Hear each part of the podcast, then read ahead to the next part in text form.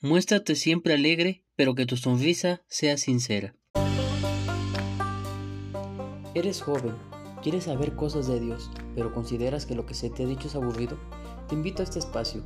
Este espacio fue diseñado para jóvenes con inquietudes, alegres, soñadores y sobre todo porque Dios quiere decirte algo, porque Dios siempre tiene algo que decirnos, pues Él es novedad, vive en nuestros corazones y quiere vivir contigo. Queridos jóvenes, empieza ahora y es para ti.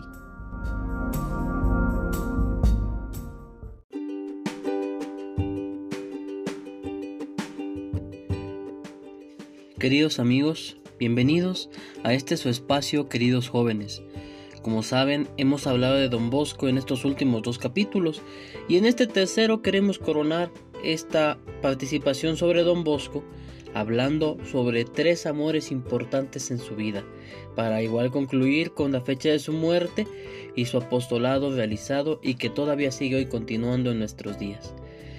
Estos tres amores para Don Bosco son fundamentales porque cada uno de ellos representa una parte esencial de su vida, una parte esencial de su apostolado y de su ministerio. Hablar de don Bosco sin hablar de estos tres amores involucraría quitarle la esencia más profunda a su acción. Hablamos en primer lugar de Jesús, la persona a la cual Él eligió entregarle la vida, a la cual eligió entregarle su ser, a la cual decidió entregarle todo cuanto Él tiene. Es la persona más importante para Él. Si hablamos de Jesús y no hablamos de Don Bosco en esta trilogía, estaríamos reduciendo su actuar, porque si Él es sacerdote, si Él fundó la obra salesiana, si Él crió y educó a muchos jóvenes, si Él ayudó a la iglesia cuando más lo necesitaba, fue por seguir a Cristo. Y esto nos tiene que enseñar a cada uno de nosotros algo importante. Cuando nosotros seguimos a Cristo, no debemos de tener miedo, porque Él nos da todo y no nos quita nada, como decía el Papa Benedicto XVI.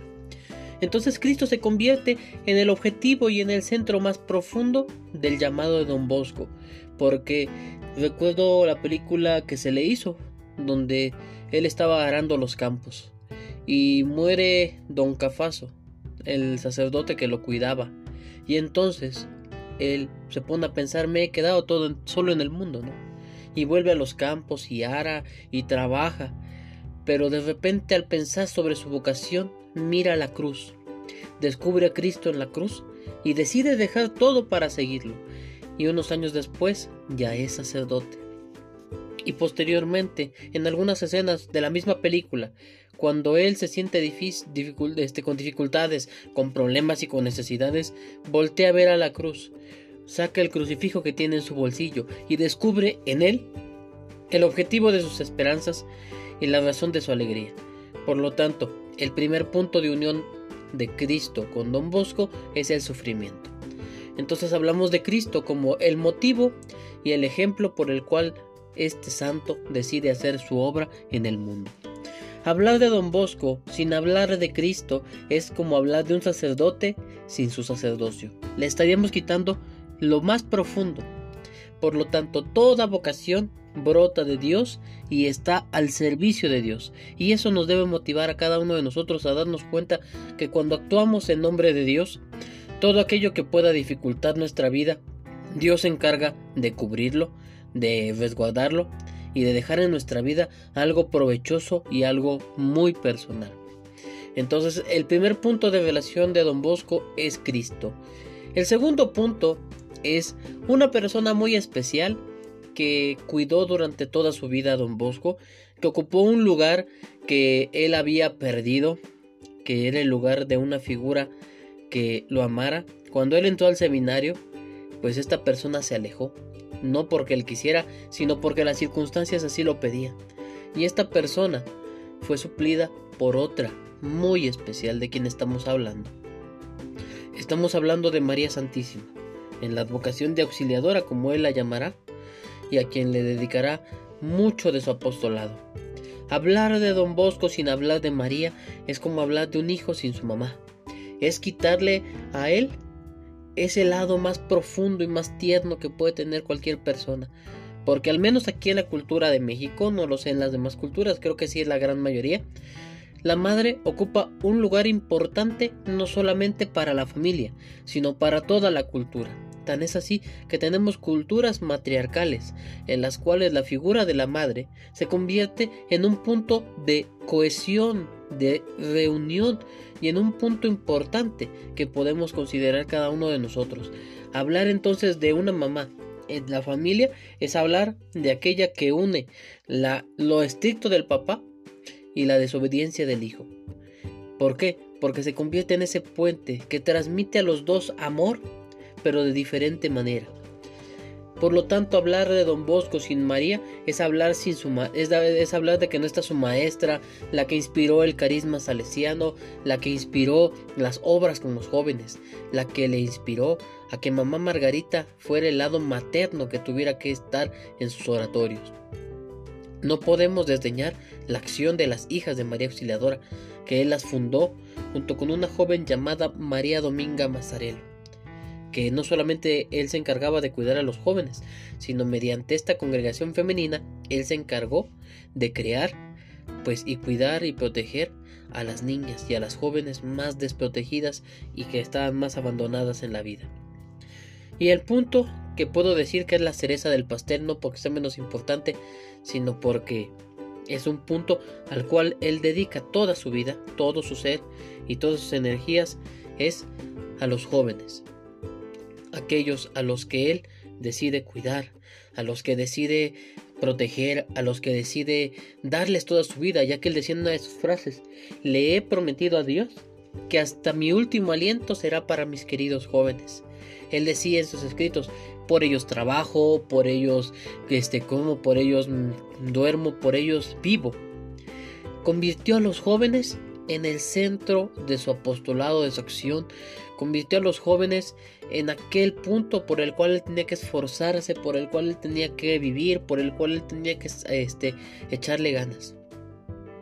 Y muchas veces hay tantos jóvenes que están en las calles, tantos jóvenes que están perdidos en las drogas, tantos jóvenes que hoy han iniciado una vida sexual tempranamente, que hoy viven una doble vida, que tienen una familia. ¿Y qué hacemos para acercarnos a ellos? ¿Qué hacemos para que ellos puedan comprender que son amados? Don Bosco decía, no basta con amar a los jóvenes, hay que hacerles ver que son amados por nosotros que ese amor se manifieste no solo con palabras, sino con obras, porque a través de las obras los demás verán que aquello que nosotros predicamos es cierto. Entonces estos son los tres amores por los cuales don Bosco entregó su vida. Sin dudar, pues todos estos amores involucran a la iglesia, ya que su carisma, aunque era muy específico, pues fue al servicio de toda la iglesia del mundo. Pero este carisma se extendió porque mandó misioneros a diferentes lugares del mundo. Algunos de sus alumnos fueron sacerdotes. Miguel Rúa, uno de sus pequeños más traviesos, se convirtió en el primer sucesor de la familia celestiana a la muerte de don Bosco. Hablamos de Juan Cagliero, que él entró con los pantalones remendados y rotos, terminó siendo obispo de la Patagonia y misionero salesiano en su diócesis. Y así hablemos de muchos, José Buchetti, un jovencito que se la pasaba en la pillería y haciendo maldades, se dedicó a ser un salesiano laico, a entregar su vida sin ser sacerdote al servicio de los más pobres, al servicio de los jóvenes. Y el hermano de este joven se convirtió en arquitecto. ¿Y qué es lo único que don Bosco les pedía? Que fueran felices, que la santidad consistiera, como él decía, aquí hacemos consistir la santidad en estar siempre alegres. ¿Qué podemos decir? Brotó un domingo sabio, que se convirtió en un ejemplo de santidad para muchos niños y adolescentes de hoy en día. En otros países don Bosco suscitó grandes santos como la beata Laura Vicuña, que las chicas del Santo Podcast hablan muy bien sobre ella, a quien les invito que vayan a escuchar. Entonces, los invito a que profundicemos en estos tres puntos que Don Bosco ha hecho como centro de su vida finalmente decimos como detalle histórico que el 31 de enero de 1888 don Bosco entrega su vida y fallece. Pero el Santo Padre lo declara venerable, beato y santo. Y Juan Pablo II lo considera y lo proclama Padre, Maestro y amigo de los jóvenes. Tan es así que hoy su santidad se define y se extiende por todo el mundo, porque hay presencia salesiana en todo el mundo. E inclusive las personas que no viven el carisma salesiano pero tienen devoción a don Bosco como lo es su servidor, pues seguimos manteniendo viva su memoria y su recuerdo, para que ese recuerdo muchos jóvenes lo puedan considerar un ejemplo. Te invito a que sigas escuchando este audio, a que sigas invitando a más en la mañana, en la tarde, en la noche en donde tú te encuentres, a que sigas compartiendo este podcast, porque este podcast lo haces tú, con tu presencia, con tu alegría y con tus ganas de vivir. Muchas gracias por escucharlo. Recuerda que eres un hijo muy amado, una hija muy amada por Dios, que eres impresionantemente especial para quien te escucha y para quien está contigo a tu lado. Y descubre el gran amor que Dios te tiene. Muchas gracias a los que siguen el podcast en diferentes lugares. Que Dios me los bendiga y que tengan un excelente día. Bendiciones.